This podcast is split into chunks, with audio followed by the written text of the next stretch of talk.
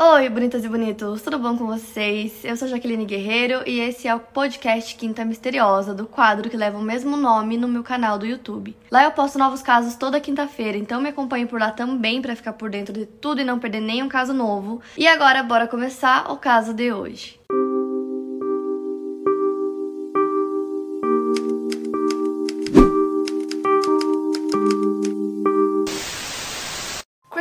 Jenkins e sua irmã Sarah foram criados em Eden Prairie, que é uma cidade em Minnesota, no condado de Hennepin e é reconhecida como um ótimo lugar para trabalhar e criar uma família. Em 2019, a população era de pouco mais de 64 mil habitantes, então eles moraram lá por quase 20 anos e depois eles se mudaram para Wisconsin. Depois disso, se estabeleceram no Colorado. Seus pais eram Jen e Steve Jenkins. Segundo a mãe do Chris, ele fazia qualquer coisa para as pessoas rirem, ele gostava de ficar próximo dos amigos o tempo todo, ele tinha um ótimo senso de humor. Ele se formou na Eden Prairie High School e em 2002, aos 21 anos de idade, ele estava estudando na Universidade de Minnesota, em Minneapolis. E ele tinha ótimas notas, inclusive ele estava na lista de honra da universidade entre os melhores alunos. E dizem que lá todos gostavam dele, ele era bem popular, inclusive. Ele também jogava no time de lacrosse e ele estava terminando a faculdade e tinha muitos planos para a carreira que ele ia seguir. Então essas foram as informações que eu consegui encontrar sobre a vida do Chris, um pouquinho sobre ele. Então agora eu já vou direto pro caso.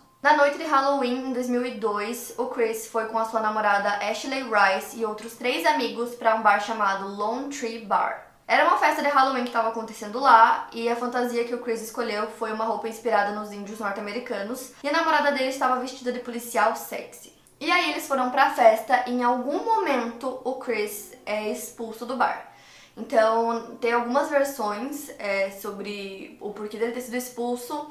Então, ou seria porque derrubaram bebida na calça dele, ou porque ele mesmo derrubou bebida na calça dele sem querer. E aí, é, o segurança achou que ele estava tão bêbado que ele tinha feito xixi nas calças. Então, por isso que ele foi expulso.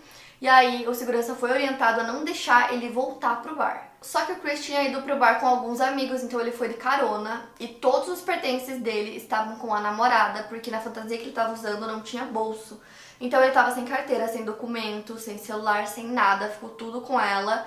E depois que ele foi expulso, ela continuou lá no bar. O segurança que expulsou o Chris falou que viu ele saindo do bar e indo em direção a uma avenida à esquerda do bar.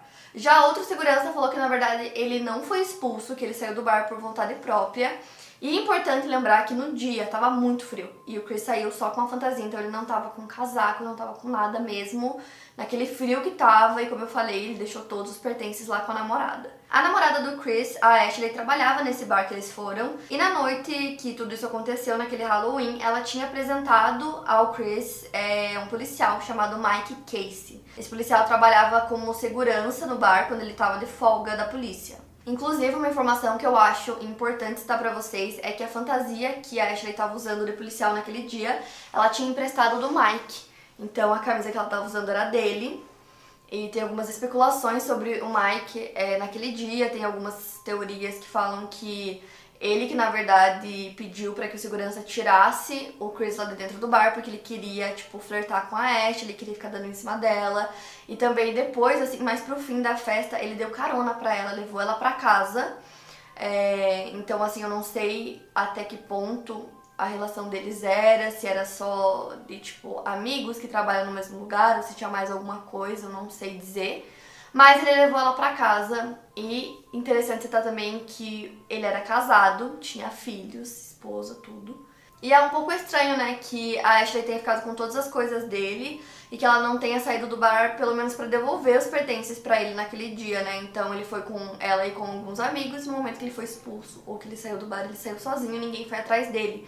Então a festa termina, todo mundo vai para casa e aí o Chris desaparece. Então no dia seguinte, quando o Chris ainda não tinha voltado para casa e os amigos dele começaram a notar a ausência dele, é, a família dele também, imediatamente eles avisam a polícia, falam sobre o desaparecimento do Chris, só que a polícia não ligou muito assim no começo, eles não foram procurar por ele, falaram que era para esperar mais uns dias, que ele provavelmente logo apareceria, né? Nos Estados Unidos tem vários casos que acontece isso assim, é que a pessoa desaparece e eles falam: "Ah, sei lá, fugiu ou foi na casa de um amigo e já volta. Então, naqueles, naquele primeiro momento, né, nas primeiras horas, que num desaparecimento são as horas mais importantes, eles simplesmente ignoram. Então eles não fizeram nada. E aí no início de novembro de 2002, a mãe do Chris fez um apelo que foi transmitido na TV, onde ela dizia: "Alguém sabe alguma coisa? Então, por favor, se você sabe o que aconteceu, eu peço que você venha e conte o que você sabe."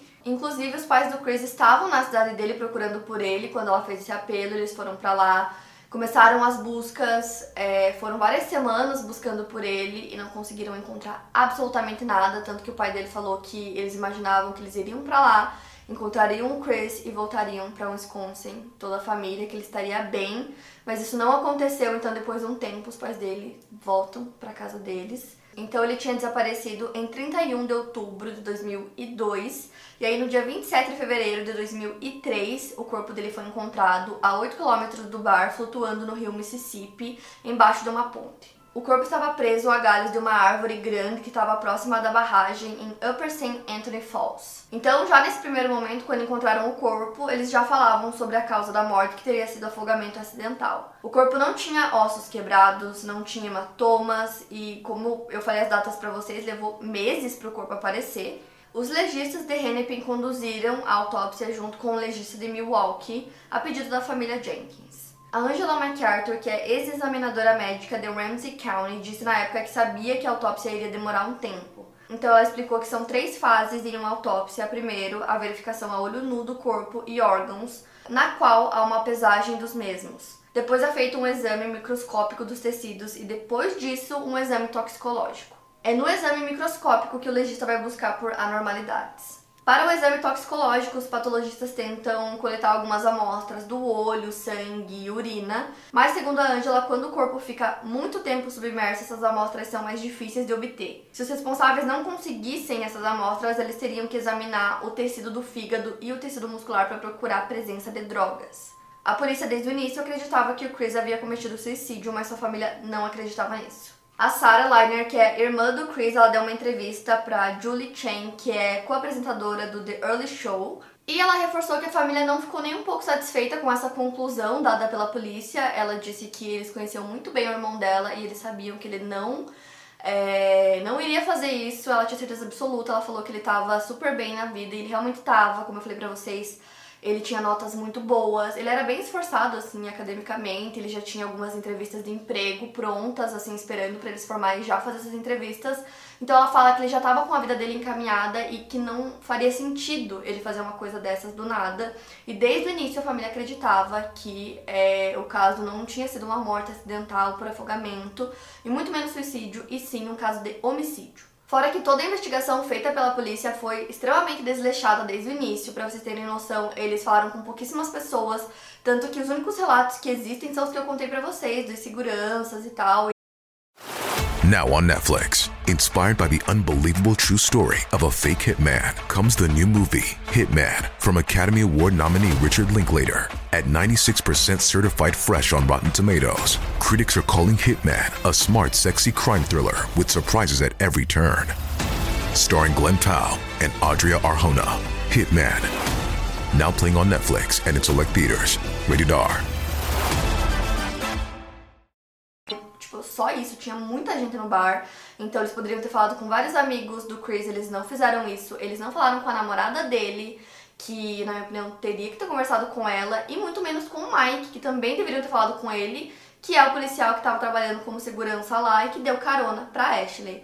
Então eles não falaram com nenhum deles. Outra coisa que eles fizeram também é que quando o corpo foi encontrado, eles não isolaram a cena é, do crime direito. Então, assim, foi mal feito desde o início. E mesmo com, né, é, não tendo realmente evidências, eles encerraram o caso dizendo que a morte tinha sido sim afogamento acidental. A família do Chris não estava contente com isso, então eles decidem começar a própria investigação. Eles contratam investigadores particulares e especialistas em hidrologia, eles empregam cães de caça e seguiram os conselhos de médiums convencidos de que o Chris não tinha tirado a própria vida. Esse comportamento fazia com que eles não fossem muito bem vistos pela polícia, mas a mãe do Chris, Jane, disse que ela não se importava com isso, ela disse que eles não estavam fazendo nada e que se eles não estavam dispostos a entrar em ação e fazer investigação direito era para sair do caminho, porque eles perderam a fé em todos os sistemas em que eles acreditavam. Então, já no início da própria investigação da família, eles encontraram várias evidências discrepantes do que eles sabiam até então sobre o caso. O investigador particular contratado pela família foi o Chuck Lowish e ele entrevistou os funcionários do Lone Tree Bar and Grill, que foi né,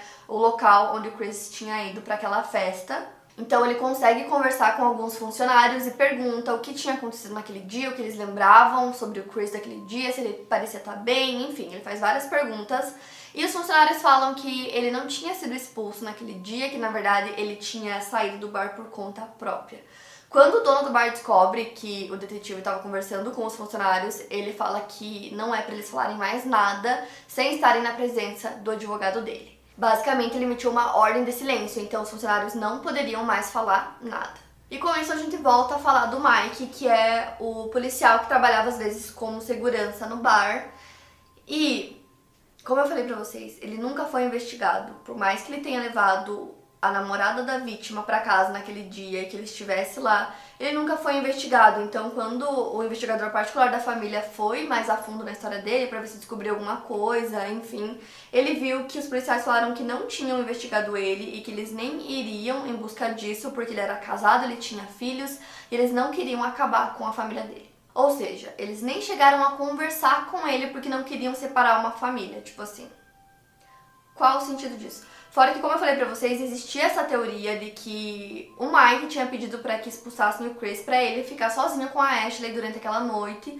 E tem o fato de que ele levou ela para casa. Tipo, isso é um fato. O investigador da família decide refazer os passos do Chris naquele dia para meio que tentar entender o caminho que ele teria tomado, o que poderia ter acontecido. Então, ele provavelmente teria ido pela ponte da Avenida Hennepin, que é uma ponte bem grande, bem extensa, e essa ponte era o caminho mais fácil e mais rápido para chegar na casa dele. É, inclusive, o primeiro segurança falou que quando viu ele saindo do bar, ele teria virado em direção a essa avenida onde fica essa ponte. E nesse caminho, o detetive percebeu que tinham duas câmeras é, apontadas bem para esse local, que eram câmeras de um banco. Então ele vai até lá, pede para ver essas imagens, eles conseguem as imagens, só que as imagens daquele dia, né, no dia que ele desapareceu, não tinha nada. O Chris nem sequer aparece nas imagens. E se ele tivesse feito esse caminho, ele teria que aparecer, porque as câmeras apontavam, tipo, certinho para esse local. E ele não aparece. Isso quer dizer que ele nem chegou a andar na ponte. Tipo, ele nem começou o caminho andando para casa, que era o caminho que ele provavelmente faria. Então, se ele não tinha ido para casa naquele dia, depois de sair do bar, agora o investigador precisava descobrir o que ele fez, para onde ele foi, quais foram os passos do Chris naquele dia. E aí a família tinha contratado cães farejadores, cães de caça, tipo assim, é, os melhores cães possíveis assim para fazer esse tipo de trabalho e aí para eles poderem farejar e tentar descobrir que caminho o Chris havia feito naquele dia.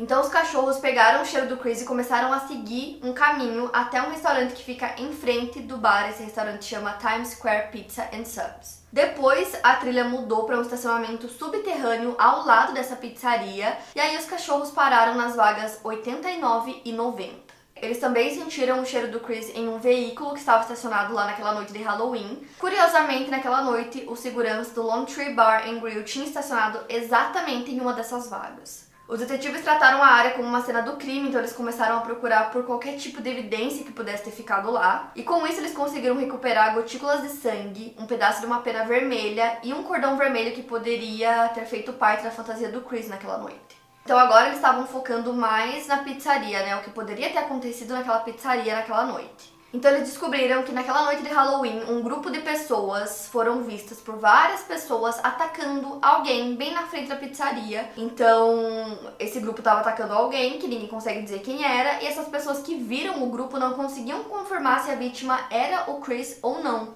Então, os detetives particulares se voltam agora para o relatório do patologista. O nível de álcool no sangue do Chris estava 0,12%. Então isso significa que o Chris exibia algumas deficiências físicas, como perda de julgamento, fala arrastada. Os testes também mostraram vestígios do GHB químico no sistema do Chris. Porém, ele não consumiu a droga sintética, essa substância foi produzida pelo seu próprio corpo.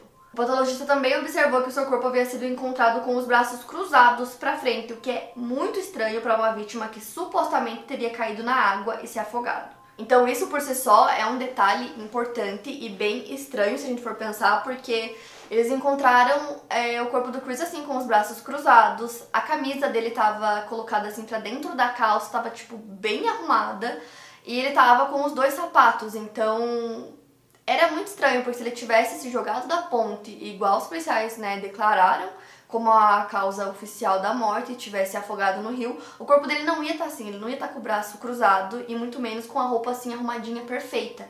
Então era muito esquisito. E normalmente vítimas de afogamento são encontradas é, com os braços abertos e com a roupa tipo toda bagunçada, que não foi o caso dele.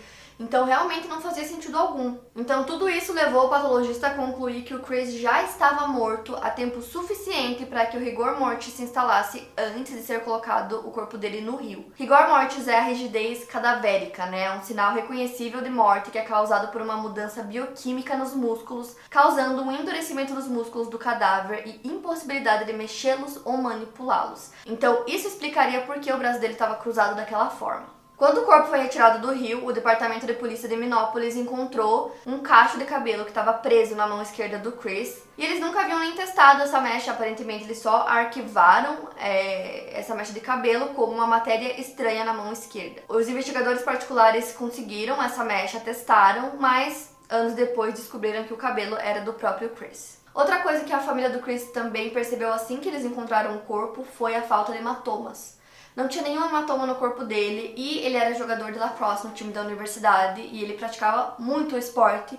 Ele vivia cheio de hematomas pelo corpo, sempre. Inclusive, é, poucos dias antes dele desaparecer, ele tinha praticado o esporte, então algum tipo de hematoma teria que ter no corpo dele. É, não tinha nada, então a família do Chris acreditava que ele não tinha sido assassinado justamente no dia que ele desapareceu, no dia 31. Então a mãe do Chris deu até uma entrevista falando que ela acreditava que ele tinha sido levado para algum lugar ou em algum carro, alguma van, porque de novo, ele não aparece, né, nas imagens da câmera andando na ponte que dava pro rio. Então ela acha que ele foi levado para algum lugar por alguém e que alguns dias depois ele foi assassinado e depois foi jogado o corpo dele no rio. É, porque não, não fazia sentido, né? Só que tudo fica ainda mais estranho quando profissionais especializados em hidrologia, que é o estudo de rios, estudaram o rio Mississippi e eles não achavam que o corpo estaria no rio durante aqueles quatro meses que o Chris tinha sumido. Inclusive, o rio tinha congelado em fevereiro de 2003 e haviam sido feitas diversas buscas naquela área nas semanas seguintes ao desaparecimento e não encontraram absolutamente nada. O degelo do rio aconteceu no mesmo dia em que o corpo foi encontrado lá. Então, possivelmente o corpo estava em outro lugar e flutuou até ficar preso nos galhos onde foi encontrado, ou foi plantado o corpo exatamente naquele local. Eles também notaram a ausência de danos causados pela água no corpo do Chris, o que reforçava mais uma vez que o corpo tinha sido plantado lá. Então foi depois de examinar todas essas novas evidências que o novo chefe de polícia de Minópolis finalmente reclassificou a morte do Chris como homicídio. Quatro anos depois do seu desaparecimento, o caso foi reaberto e os Jenkins finalmente tiveram a chance de encontrar justiça para o Chris. Fora que assim que o caso foi reaberto, o interno local é, apareceu, dizendo que ele teria visto alguém jogando o Chris da ponte da Avenida Hennepin.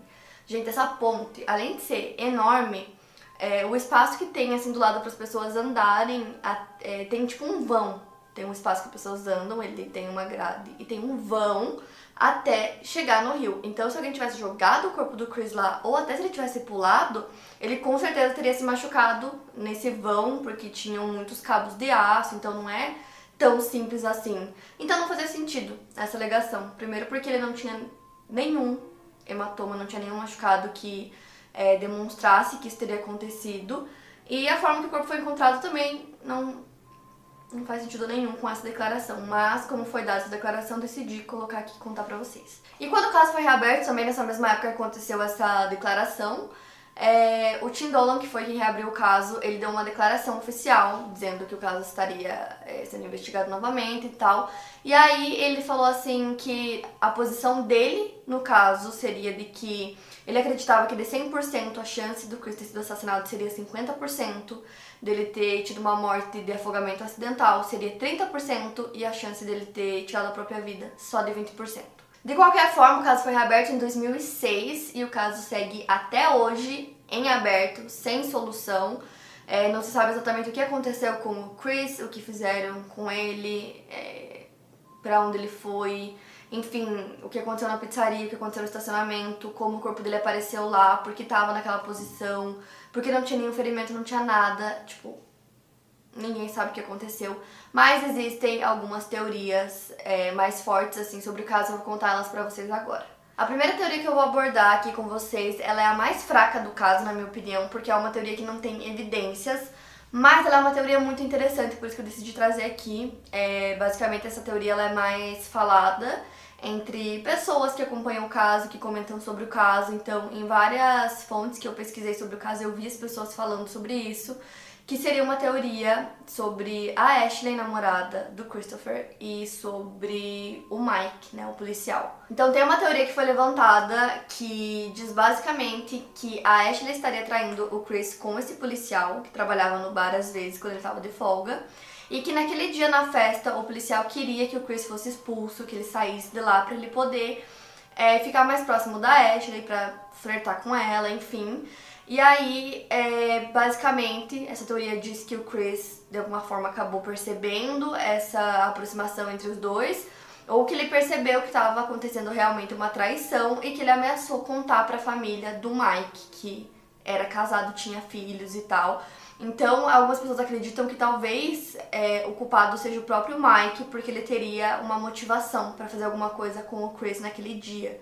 Então, assim, a gente tem que pensar a partir do ponto de vista de que essa teoria é verdadeira. Então, digamos que realmente eles estivessem tendo um caso, não se sabe se eles tinham ou não, pode ser que não, mas digamos que eles tinham um caso, o Mike e a Ashley, e o Chris descobriu, então, sei lá, ele decide sair do bar, lembrando que alguns funcionários disseram que ele saiu por conta própria, que ele não foi é, expulso, então digamos que ele descobriu, ficou chateado, saiu do bar, e aí o Mike vai atrás dele né? E aí alguma coisa acontece, já que o caminho que ele faria, que é o caminho pela ponte, não foi o caminho que ele fez.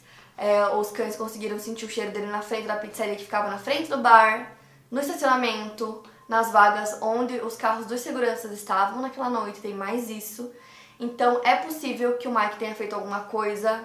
É, as pessoas falam muito também sobre o fato de ele ser policial, que ele conseguiria cobertar tudo caso ele tivesse sido culpado. Então, assim, seria uma explicação, né?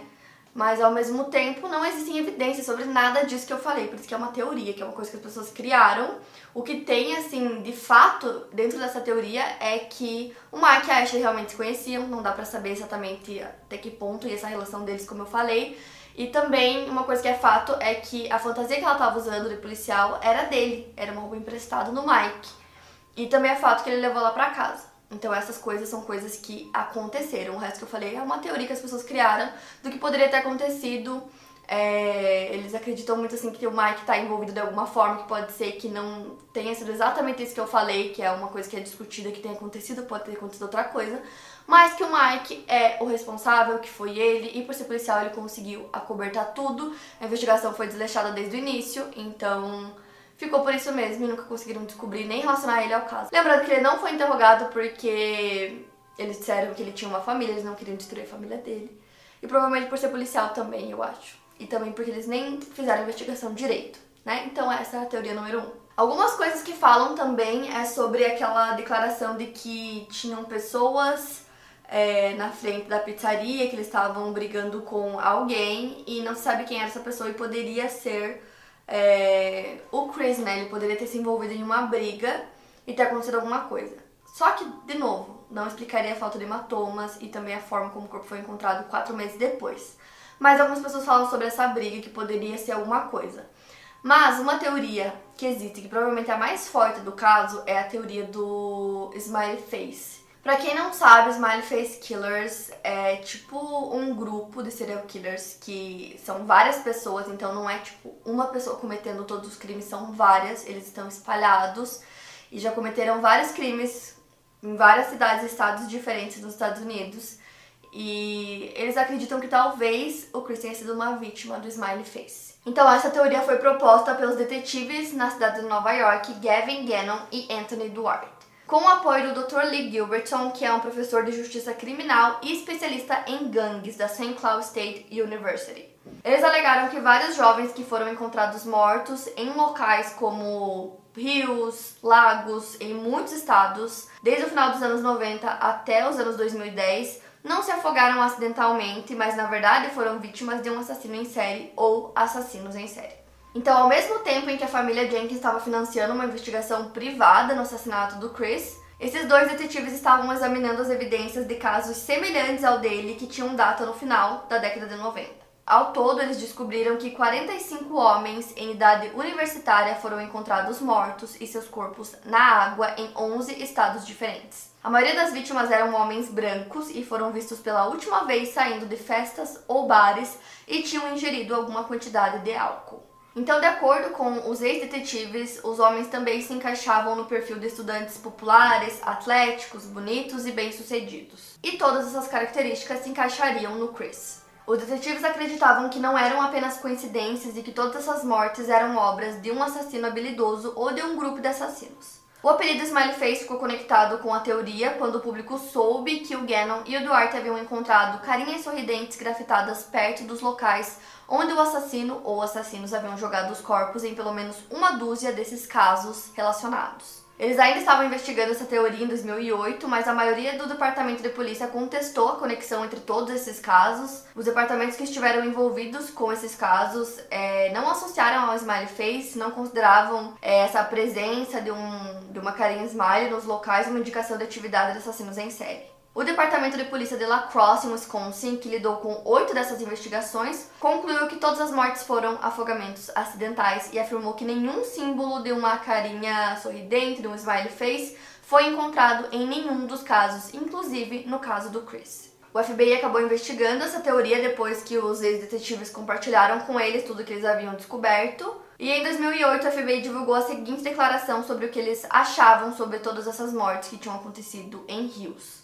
Então eles disseram entre aspas: O FBI analisou as informações sobre as vítimas fornecidas por dois detetives da polícia aposentados que apelidaram esses incidentes de Smile Face Killers. E entrevistou um indivíduo que forneceu informações aos detetives. Até o momento não desenvolvemos nenhuma evidência para apoiar as ligações entre essas mortes ou qualquer evidência que comprove essa teoria de que as mortes são o trabalho de um serial killer ou assassinos. A grande maioria desses casos parece ser afogamento relacionado ao álcool. O FBI continuará a trabalhar com a polícia local nas áreas afetadas para fornecer apoio conforme solicitado.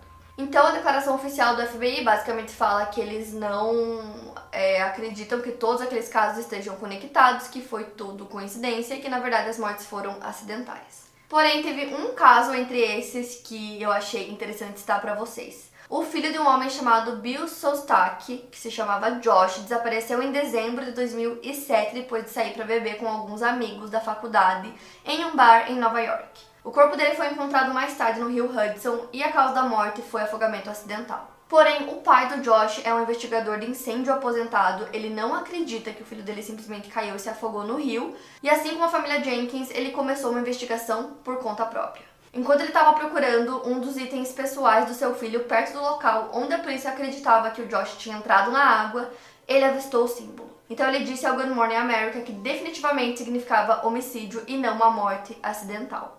Então, nesse caso que eu tô contando pra vocês, o símbolo foi encontrado. O pai é, do Josh, né, da vítima, achou o smiley face no local. Então, pra ele aquilo tava mais que claro. E ele disse também que tinha algumas imagens de câmera de segurança onde mostravam o Josh no bar. E que o Josh tava bem, ele tava normal, não tinha nada de diferente nele. E que depois, de repente, ele tá muito mal, ele não consegue nem andar direito, ele tava até tendo dificuldade para tirar o moletom dele. Então, por mais que o FBI tenha dito que eles não acreditam que tenha conexão entre esses casos, é, a família Jenkins, né, a família do Chris, e a família do Josh, como outras famílias também que tiveram é, membros familiares que morreram de forma similar e também acreditam que essa teoria do smiley face realmente existe. Eles estão trabalhando é, junto com uma repórter investigativa chamada Christy Peel. Vocês até conseguem encontrar várias coisas, assim, declarações que ela deu sobre isso pela internet, porque eles acreditam realmente assim que existe uma conexão entre esses casos e eles querem provar. A esperança deles é conseguir lançar uma nova investigação federal para dar um novo olhar para esses casos, mas para isso será necessário um novo desenvolvimento para convencer os departamentos de polícia locais de que esses casos realmente estão relacionados. Essa repórter investigativa acredita que se a polícia trabalhasse em conjunto, eles veriam a ligação entre o que ela acredita que poderiam ser até 80 mortes conectadas. E embora todos esses casos já tenham sido encerrados e determinados como afogamentos acidentais ou causas indeterminadas de morte, ela insiste que eles continuarão investigando. Então ela disse para a ABC News que eles acreditam que estão no caminho certo e que eles vão continuar lutando.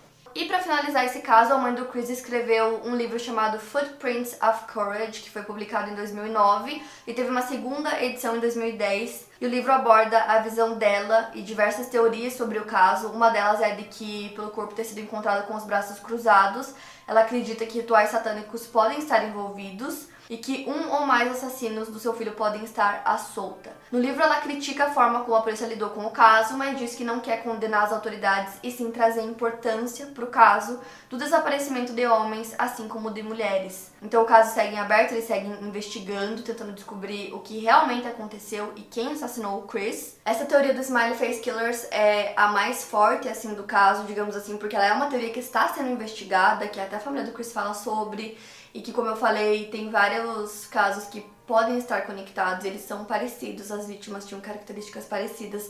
Então, assim, é, se vocês forem pro Google para pesquisar sobre Smiley Face, Smiley Face Killers, vocês vão ver que hum, realmente tem várias informações sobre, é possível que exista, é possível que seja verdade.